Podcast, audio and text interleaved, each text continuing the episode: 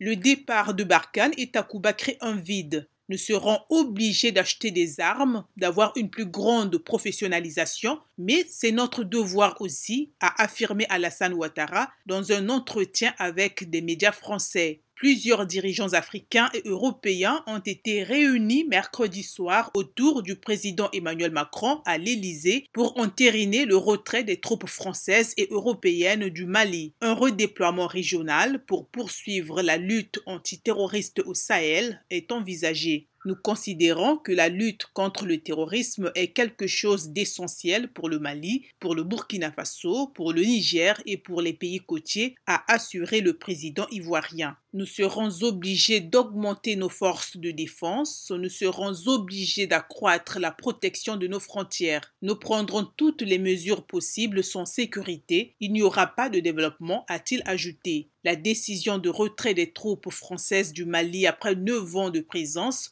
intervient dans un contexte de crise aiguë entre Paris et Bamako.